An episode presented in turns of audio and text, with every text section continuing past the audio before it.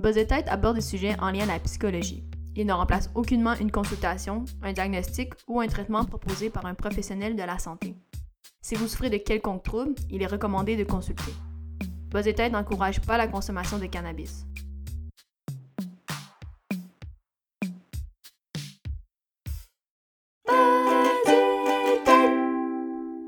Là, je sais pas trop de quoi qu'on va parler. Je pense que c'est la fausse que j'ai fait le moins de recherche à date. Mais ça fait deux fois que tu dis ça, fait que je pense que t'en fais pas. Ah, sérieux? Ok, mais ouais, en fait, aujourd'hui, j'avais eu l'idée de parler de l'attachement parce que j'ai déjà donné une formation à ce sujet-là, puis il y a des gens qui sont venus me voir après la formation, puis étaient comme « Hey, j'aurais aimé ça, savoir ça plus tôt. » Fait que moi, je suis comme « Ah, oh, mais pourquoi pas faire profiter les auditeurs de Buzz. Donc euh, voilà, c'est là qu'on est aujourd'hui. Mhm. Et euh, donc, on va parler du rôle du parent et de l'attachement maternel précoce. OK. En gros, ça veut dire quoi, ça? Mais on va regarder en fait les types d'attachement Mhm. qu'il y a entre le parent euh, donneur de soins et l'enfant. OK. Mais ouais, OK, je te pose cette question-là parce que la majorité de nos auditeurs sont peut-être euh, entre 24 et 35 ans, je pense, selon mes stats. Puis euh, je me le demande parce que là, ça va les intéresser comment, ça, en fait? C'est comme s'ils sont parents, mettons. Mettons ceux qui sont pas parents, est-ce que ça peut les intéresser aussi? Ben, si t'es parent, c'est sûr ça peut être intéressant. Si t'es pas parent, ça peut être super intéressant aussi. Parce que, tu sais, comme toi, est-ce que tu connaissais ça un peu? Est-ce que tu connais les types d'attachement? Est-ce que ça dit de quoi? Je pense que ça me dit quelque chose, mais il y en a quatre, hein, c'est ça? Quoi? Oui, oui, ce qui, je sais pas pourquoi j'ai agi la tête. Il y en a quatre, Oui. mais je me rappelle pas exactement c'est quoi ou qu'est-ce que ça veut dire. Fait que, ouais, ok. Ok, bon, ça c'est une chose que j'aimerais savoir, c'est sûr. Puis les autres, c'est quoi? Mais c'est quoi ta question? Mais c'est quoi les autres choses qu'on va apprendre aujourd'hui? Ah, qu'on va prendre. Ah, ok. Ah, ok, toi, tu veux que je spoil, genre, l'épisode. Non, non, je veux juste savoir c'est quoi le plan, c'est quoi, de quoi qu'on va parler, ben- vu que je, je connais aucunement le sujet. Comme première chose, on va, je vais parler d'une mise en situation, après on va pouvoir la décortiquer. Deuxième, on va pouvoir voir la situation étrange pour, pour euh, oui, c'est ça, ouh, pour, euh, pour un peu mesurer justement cet attachement-là. Et troisième, on va voir les quatre types d'attachement. Fait que, ok, je, je t'avoue que la partie la plus intéressante là-dedans, on dirait, c'est la situation étrange. Ça sonne un peu mystérieux quand même. Ouais, mais je pense que l'étrange n'est pas utilisé comme toi tu penses. Mais je comprends ce que tu veux dire. En tout cas, on verra. euh, On va rendu là, hein? ça va être notre, notre comme teaser. Situation parfait. étrange. Oh, c'est quoi la situation étrange? On fait-tu la promo? On fait-tu exprès pour faire une promo? Ok, vas-y. On, puis on laisse ça dans l'épisode. Mais on fait une promo, ok? C'est bon. Hey Léa, l'autre fois, j'ai entendu parler d'une d'une chose. hein. Ça s'appelle la situation étrange. Est-ce que tu peux m'en parler un peu? Oui, oui. Dis genre, oui, dans le prochain épisode de Buzz Ok, et. Tête. Hein? Ok. Oui. Dans le prochain épisode de Buzz et Tête, c'est de ça dont on va vous parler. wow, la pire promo ever. Mais je sais Et pas si vous êtes en train d'écouter la promo, attends, et si vous êtes en train d'écouter la promo, euh, vous comprenez pourquoi c'est aussi poche, mais si vous êtes en train d'écouter l'épisode, vous réécoutez la promo qui vous a amené à l'épisode. C'est quand même pas pire. Quoi, c'est un peu euh, réflexif. En Oui, tout cas. je comprends. Fait que, On va commencer avec la mise en situation. Oui. Puis là, vu qu'on est en 2020, on va donner des noms. Fait ok, que, euh, mettons Maxime Gabriel. Ça aurait pu en avoir juste un, mais on va dire Maxime Gabriel. C'est un nom composé. ah, je comprends. Donc, Maxime Gabriel a 3-4 ans. Il joue dans les modules au parc avec d'autres enfants. Là, son père est installé tout près du banc, puis il regarde son cellulaire. Parce qu'on est en 2020, là, je veux dire. Il quel âge le père, mettons? Entre 24 et 35 ans? Ouais. Ça tombe bien, c'est l'âge de notre public. Puis, ah, mais peut-être qu'il est en train d'écouter Buzz et Tête. Ah, le père est en train d'écouter un podcast. Mais euh, juste avec un écouteur, il faut quand même qu'il qu'il entende son enfant, tu sais. Ok, Faut c'est qu'il bon ça. entende Maxime Gabriel. Ah. Et là, soudain, le pied de Maxime Gabriel, il se coince entre deux barreaux d'une échelle. Fait que là, Maxime Gabriel, il lâche un petit cri. Ah Quoi? C'était beau, on aurait dit une mouette, mais c'était beau. Là, tout de suite, le père, il se retourne vers lui, puis là, il demande Qu'est-ce qui se passe? As-tu besoin d'aide Hmm, Là, Maxime Gabriel, il répond Non. Non, il répond Mon pied est coincé. Entre deux barreaux. Oui. Ok. Que là, son père se lève, il s'approche et il va l'aider à se libérer. Ah ah. Puis, il va passer affectueusement comme une petite main dans ses cheveux en lui demandant Ah, est-ce que ça va maintenant Et Maxime Ça va, mon garçon ou fille? Fait ça. Fait que là, le père euh, va aider l'enfant et il dit Ça va, ma progéniture non genrée? Quoi? Ouais, fait que là, Maxime Gabriel, il répond Oui, avec un beau sourire. Papa. Oui, puis là, il retourne, euh, il s'en va jouer. Il retourne des barreaux, puis il s'en va jouer. Donc, dans cette scène-là qui paraît banale, on peut vraiment y déceler plusieurs ingrédients propres à la sécurité d'attachement chez un jeune enfant comme Maxime Gabriel. Donc, Mhm. un, le papa, il était quand même présent, qui laisse, oui, son enfant non genré jouer, mais qui veille quand même sur lui. T'sais, il écoute buzzer tête, mais il est prêt à intervenir au besoin, Mhm. sans pourtant interférer dans son jeu si c'est pas nécessaire. Son- Il était assis, son enfant est capable de jouer, mais là, il est allé quand il y a eu de besoin, quand l'enfant a crié papa, papa. Ah ouais? C'est- À date, c'est correct, non? Ouais, c'est ce qui, ça, c'est, ça représente la base de sécurité pour un enfant. L'enfant, il sait que quand il peut appeler, ben papa va s'en venir. Mhm. Deux, l'enfant communique son besoin d'aide par un petit cri, puis bon, il a expliqué ce qui est arrivé, là, le pied était coincé. Je me demande comment tu fais pour rester coincé dans les, dans les écoles.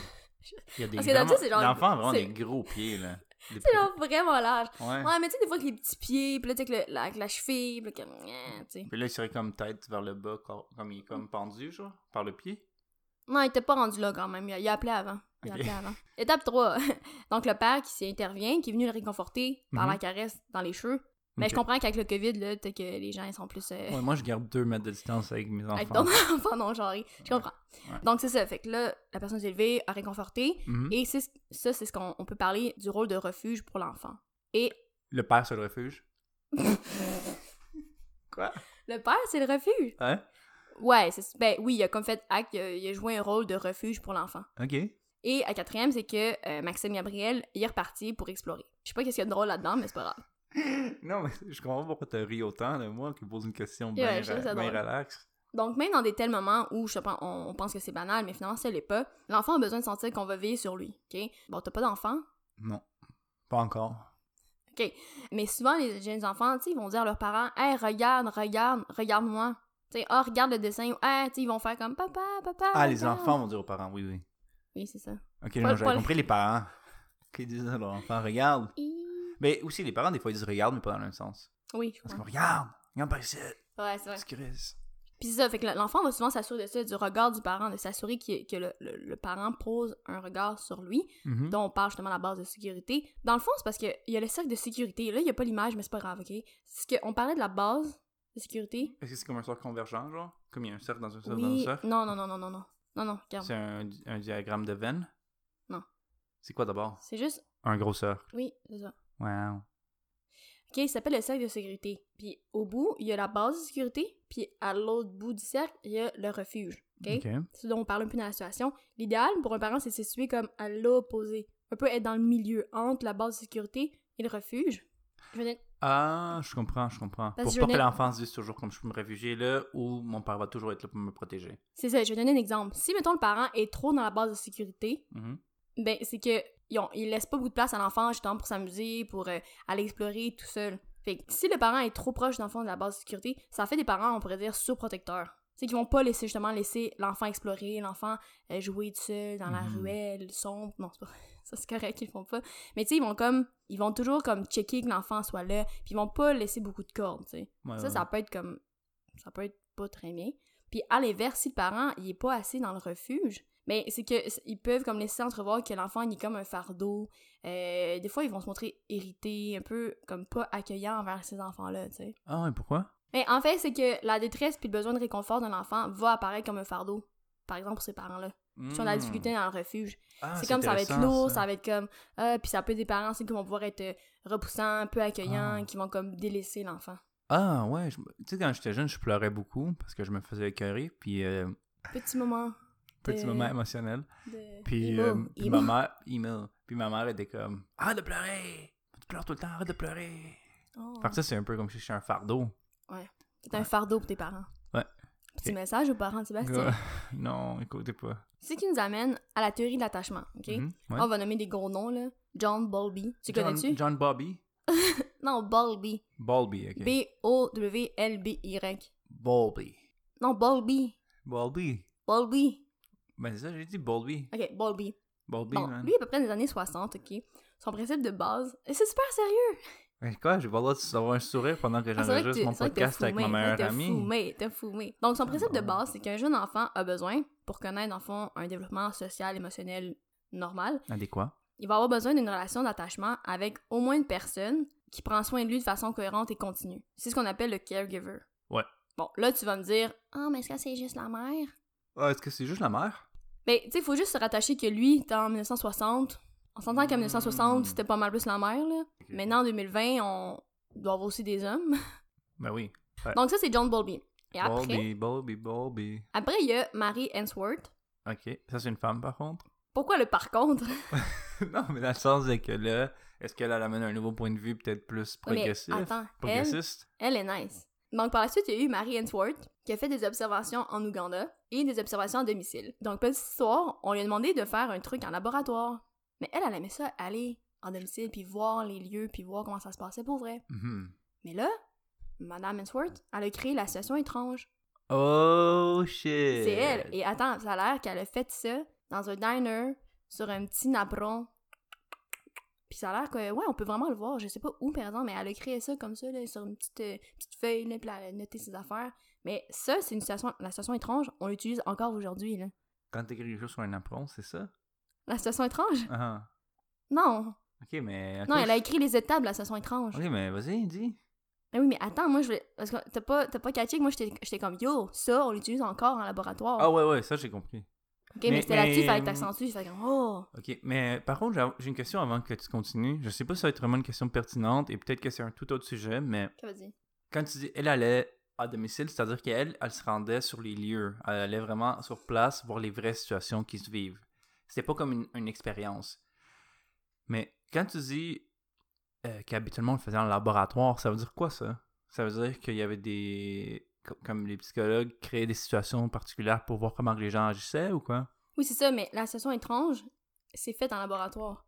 Comme Ah, en ce moment, par exemple, tu peux amener ton enfant, exemple que tu participes à une étude, tu amènes ton enfant, Pour Voilà. faire une situation étrange? ben oui, Ok. oui. Non, non, je sais, ça sonne drôle, mais non, non, c'était pas une joke, c'était comme vraiment, t'irais comme chez le psy, puis tu dirais, hey, moi, euh, j'aurais besoin d'une situation étrange, s'il te plaît. Ah non, pas vraiment comme ça, c'est plus dans... Le psy, tu dirais, hey, Non, c'est plus dans les recherches. ah, ok.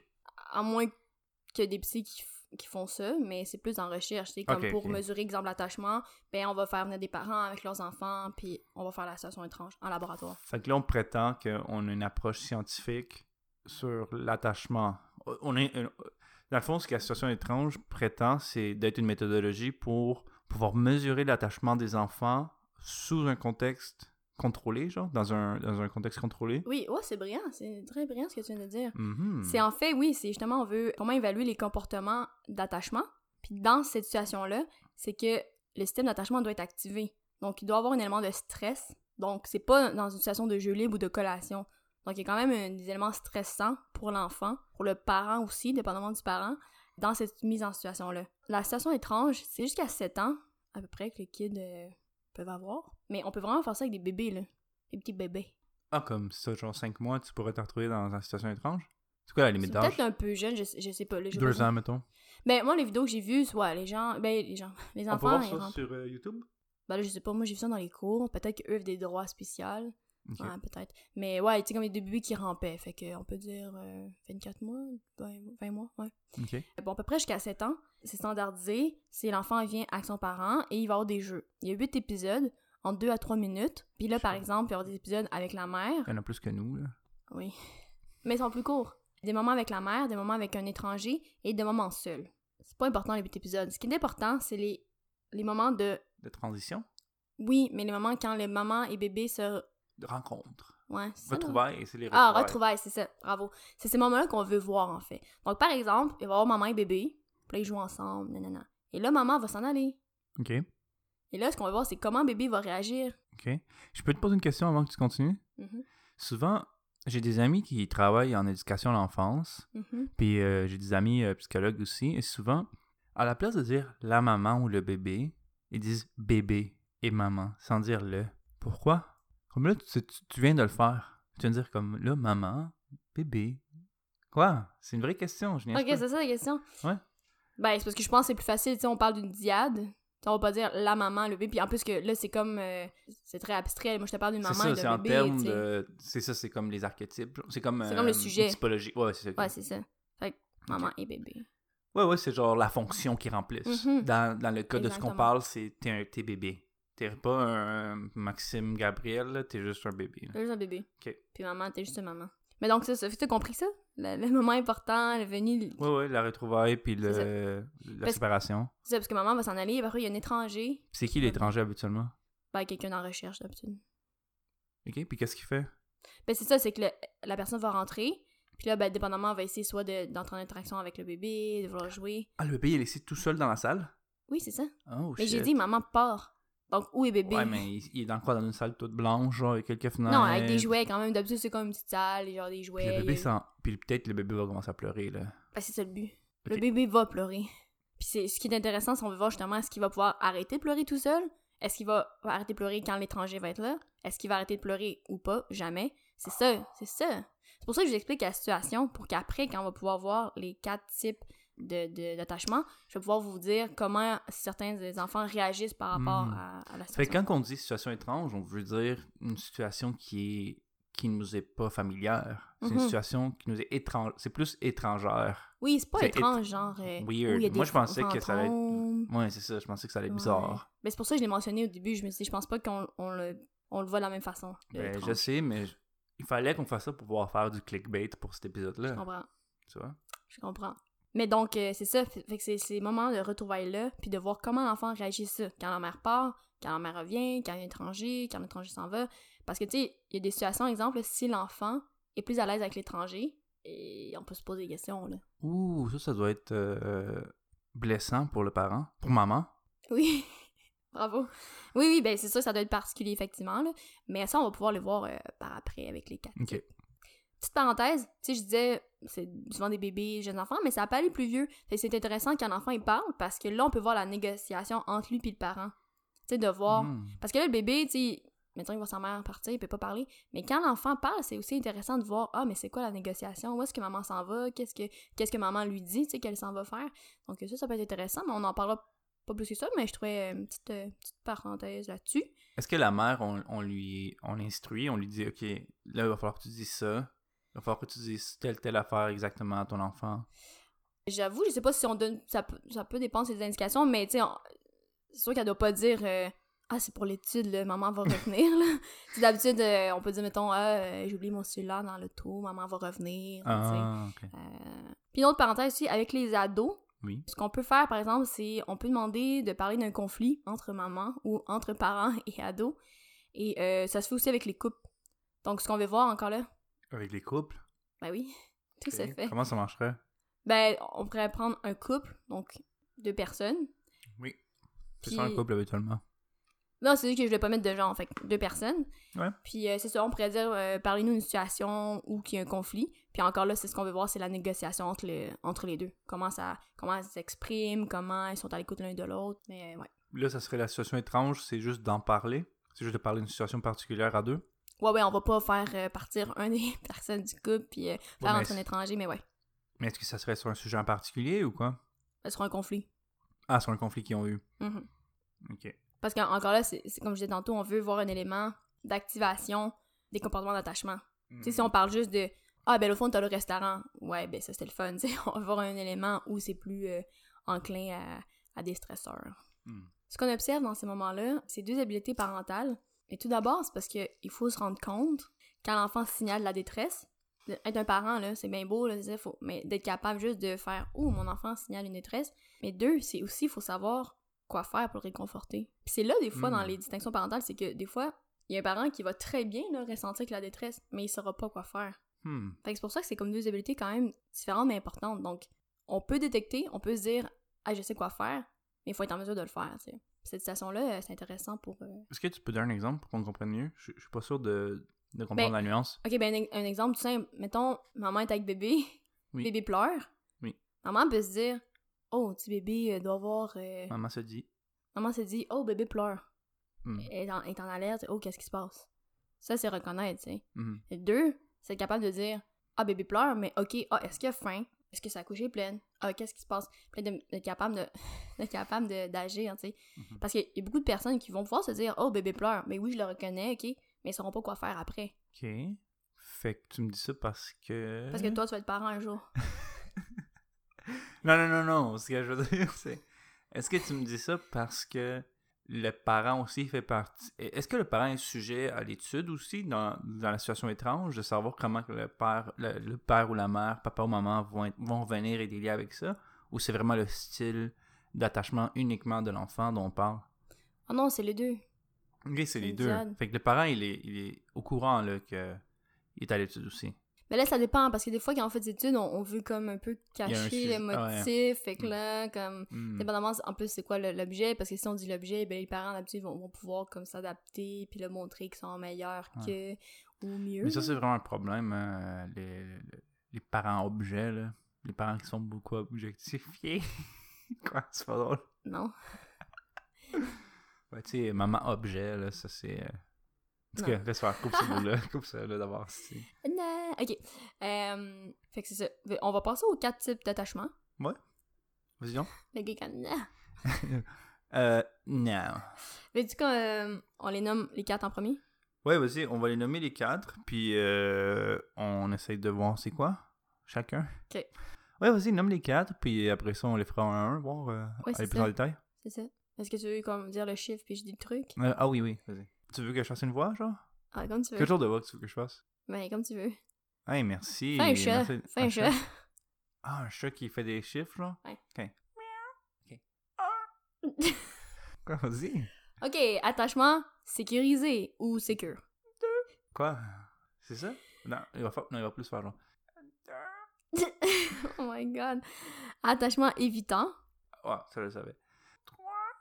Oh, ça c'était pas pire, c'était pas pire ça. Attachement ambivalent. 4, c'est quand même complexe pour un chat, là, on va dire.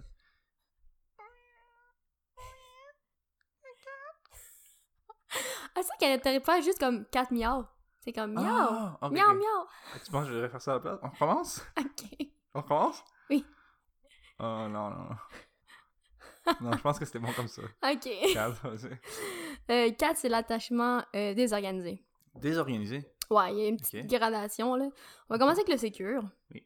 Donc, sécure ou sécurisé.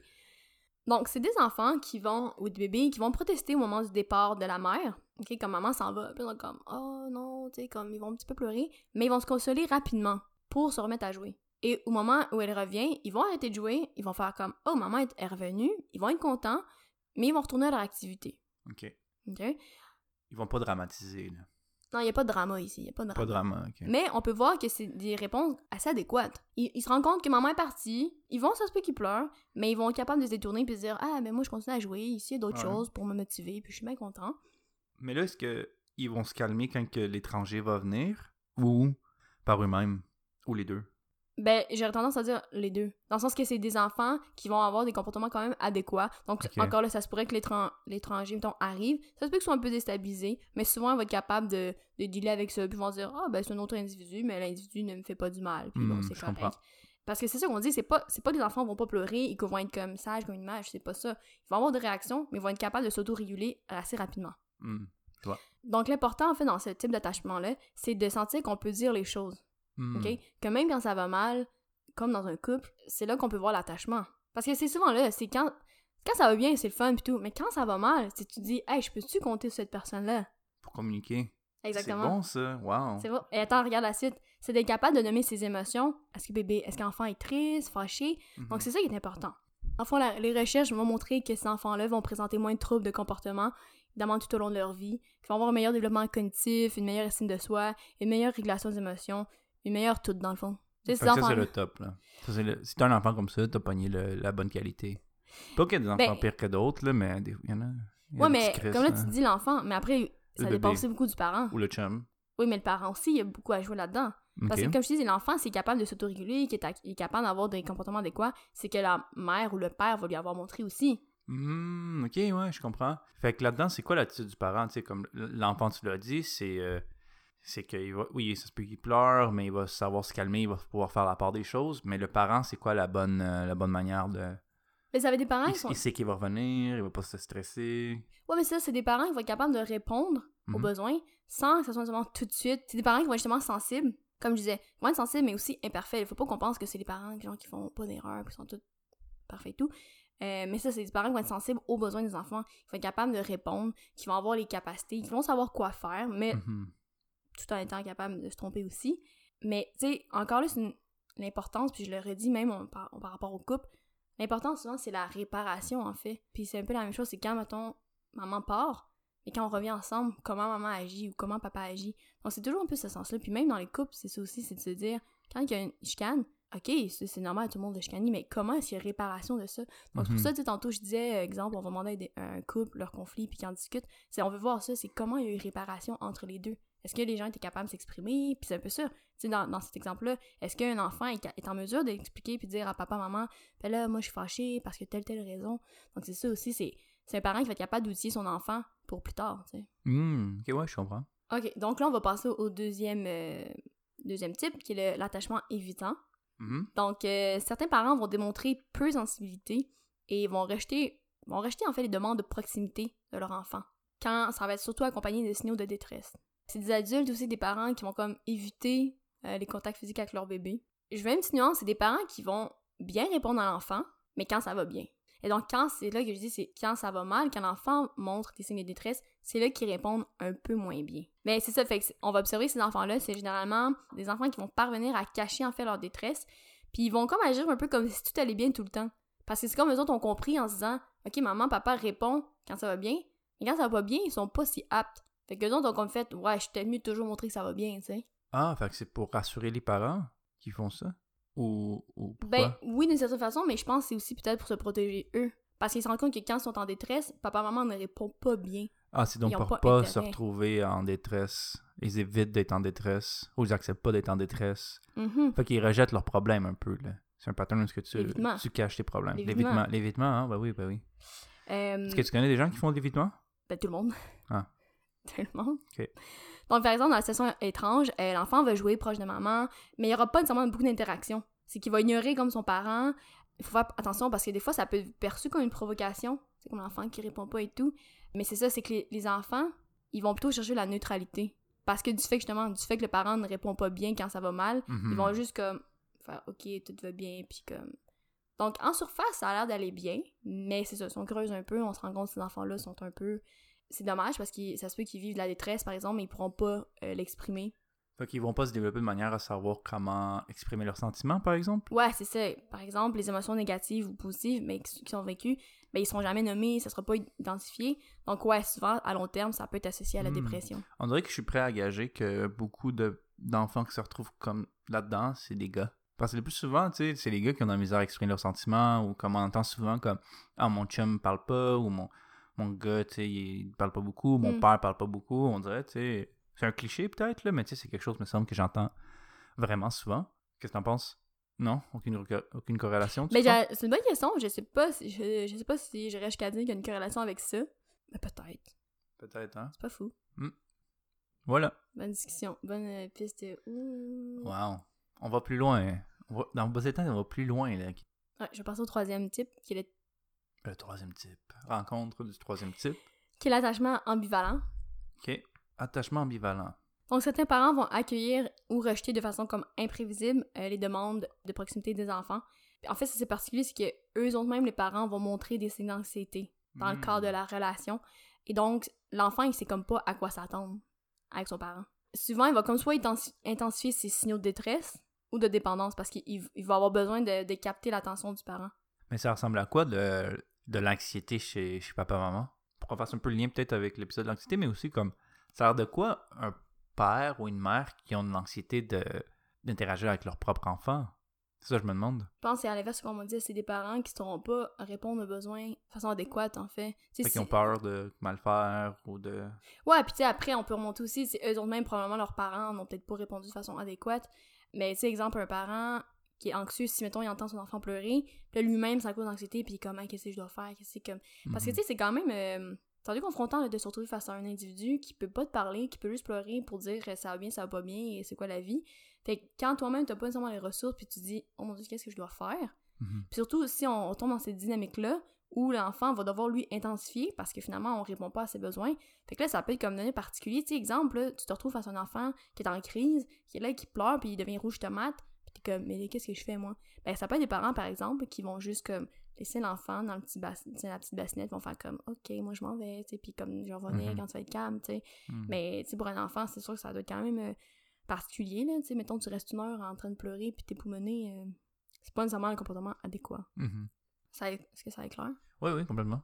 Pour revenir à la situation étrange, ça va être des enfants qui vont être angoissés, le même quand leur parent est là. Même si maman est là. Et puis c'est des enfants qui vont comme pas jouer trop trop, là, tu sais, ils vont comme rester proches. La séparation entre papa et maman, elle est quand même très intense. Entre papa et maman? Euh, ben, entre la euh, station- bébé et maman? Oui, ou bébé et papa. C'est ça, ça, ça va comme déclencher là, une grosse affaire. Puis quand il va y avoir retrouvailles, ça va comme prendre beaucoup de temps à être réconforté. Fait que c'est comme partic- c'est ça l'ambivalence, c'est comme tu veux maman, papa, mais en même temps tu sais qu'ils répondent pas nécessairement bien, mais ils sont là. Fait que c'est comme peut-être très intense. Ils s'en vont sur la grosse crise, ils reviennent, ok, ils sont contents, mais ça peut être long, là, tu sais, de justement de répondre aux besoins euh, de façon adéquate. Hmm. Puis ça peut après aussi entraîner des réactions un peu agressives euh, chez, euh, C'est chez l'enfant? Ouais. Ah ouais, moi je me dis que peut-être que vu que l'enfant il est pas habitué, puis comme il, il sait pas à quoi s'attendre, peut-être qu'il vit les choses comme ça, il, vit- les choses intensément, parce qu'en plus de vivre l'anxiété de séparation avec ses parents, il vit aussi l'anxiété de ne pas savoir si ses parents vont être là. Fait qu'il y a comme deux degrés d'anxiété avec lesquels l'enfant doit dealer, puis tu sais quand t'es anxieux puis tu deals avec deux choses en même temps, t'es plus capable de faire la part des choses et ça fait Mhm. juste t'augmenter ton degré Ouais, d'anxiété. Mais tout à fait, puis c'est ça, c'est, c'est tu sais, juste revenir aux parents, c'est que c'est comme à la fois, des fois, ils vont être accueillants, puis des fois, ils vont être rejetants, mais de façon imprévisible. C'est ça, le, je pense, ce point-là qui est important. Fait que l'enfant, dans le fond, sait jamais quand est-ce que, ah ben ça, c'est bien, ah ben ça, c'est pas bien. Fait que des fois, un comportement va être bien, puis la fois d'après, il sera pas bien, bien Mhm. perçu, par exemple. Fait que c'est ça qui est comme difficile pour l'enfant d'aller chercher, savoir, mais qu'est-ce qui est correct, qu'est-ce qui est pas correct, qu'est-ce que papa, maman acceptent, qu'est-ce qu'ils acceptent pas. Fait que là, dans ce cas-là, est-ce que est-ce qu'un parent doit agir en faisant un effort pour être conséquent dans la manière qu'il réagit à l'enfant, comme de, de créer des patterns et tout ça? C'est vraiment pas la comparaison que je veux faire, mais par exemple, quand t'entraînes un chien, je m'excuse, c'est vraiment pas... euh, Ouais, je comprends. Je, veux pas faire... le- Je compare pas les enfants à des chiens, mais je compare mon expérience Mhm. de, de chien et enfant. Ouais, je comprends. Par exemple, quand que tu veux entraîner un chien, il faut que tu sois ferme dans ce que tu fais. Il faut toujours comme, par exemple, euh, si tu, si le chien n'a pas le droit d'entrer dans une chambre, ben il faut jamais qu'il ait le droit d'entrer dans la chambre. Il peut pas des fois avoir le droit, des fois ne pas avoir le droit. Comme parce qu'après ça le chien comme il, il comprend pas que c'est ça. Fait que je me demande est-ce que comme un enfant de jeune âge, est-ce que c'est ça un peu, il faut créer des patterns puis faire un effort conscient pour en créer, tu penses ou? Ben oui, je pense que oui. Est-ce que conscient, dans le sens, ça revient toujours à ça, ça dépend comment l'adulte est outillé Mhm. pour, pour être parent. Mais ouais, tout à fait. Je suis que les, avec les chiens, on pourrait sûrement avoir le même genre de type d'attachement. Tu sais, par exemple, un chien qui est, qui est battu par son, son maître, ben, tu sais, lui pourrait avoir un type d'attachement un peu euh, ambivalent parce que, par exemple, si il vient vers son maître, une fois, c'est, il est super content, puis hop, la fois l'après, mettons, il reçoit une tape, là, il va comme pas vraiment savoir, ben là, c'est correct, pas correct. C'est un peu la même affaire que les enfants aussi, là. Ouais, ouais, Parce que là, tu sais, on parle pas nécessairement de maltraitance ou de violence, mais il y en a aussi là, dans les, euh, chez les parents qui ont des enfants. Oui, malheureusement. Donc, effectivement. Ouais, Mhm. ben oui, tout à fait. Là, on n'entrait pas là-dedans. Mais oui, tu sais, par exemple, en violence, il y a des enfants qui vont devenir souvent dépendants, en fait. Parce que vu qu'ils dépendent toujours de la réaction du parent, ben en vieillissant, ils vont comme souvent être dépendants, plus immatures aussi à l'école. Puis souvent, ça peut être des enfants qui vont être victimes d'intimidation. Ah oui, pourquoi? Comme je dis, la dépendance, c'est que tu sais jamais comment ton parent va répondre. Fait que là, toi, t'es toujours en attente. Tu vas, faut que tu t'ajustes à ce que ton parent va, comment va réagir.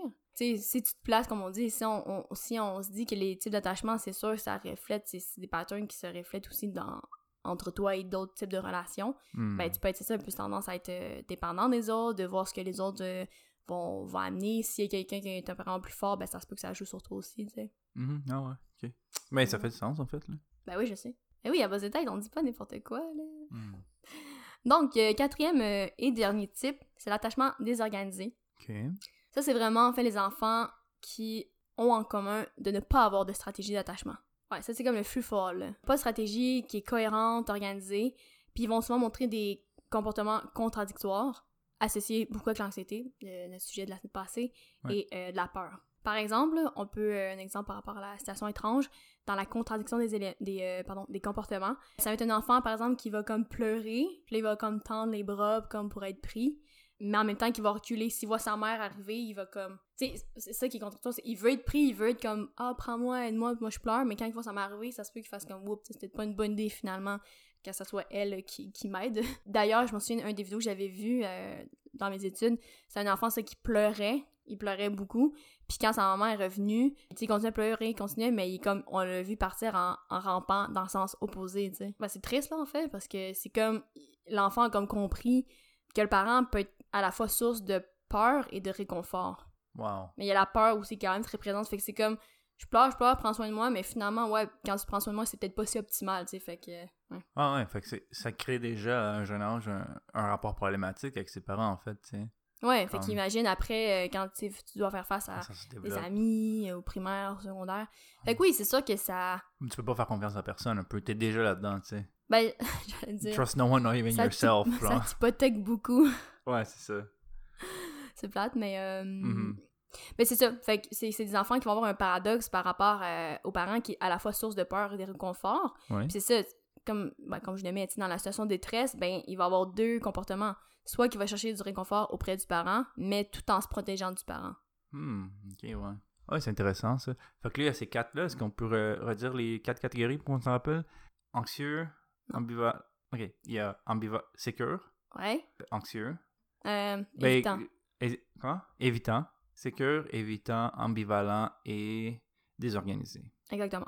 Par rapport à la prévalence, là, sécurisé, on parle de 60 à 65 Ah, c'est bon, ça, quand même. Oui, ben c'est ce qu'on cherche, là. On espère, là. Euh, Moi, j'aurais dit que tout le monde était dé- désorganisé, là, dans le monde qu'on vit, là. Ben là, on espère que non.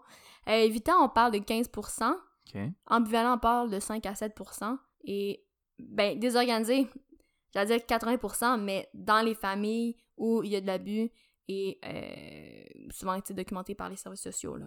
Que- Ah, ok, ok, je Ouais. comprends. Wow. Ben justement, si on en parlait tantôt un peu d'abus et de violence. là. Ouais, fait que c'est très malheureux, en fait, là. Oui, ben c'est ça, c'est c'est pas ça qu'on recherche, là, euh, normalement, Mhm. là.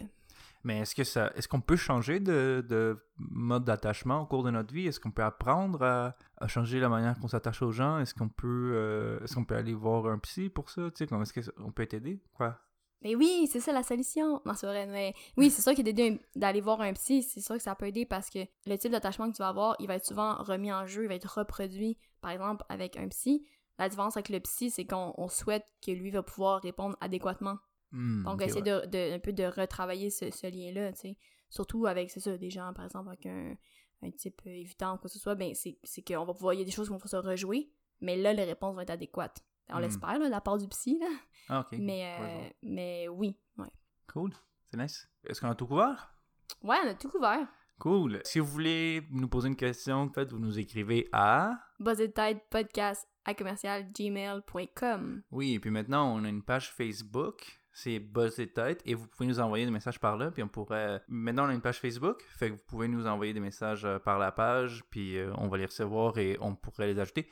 Cool, puis d'ailleurs, on remercie les gens qui nous euh, follow sur cette page-là. Oui, c'est vraiment cool. Euh, on l'a commencé il y a quelques jours. Puis euh, il y a une centaine de personnes. C'est vraiment cool.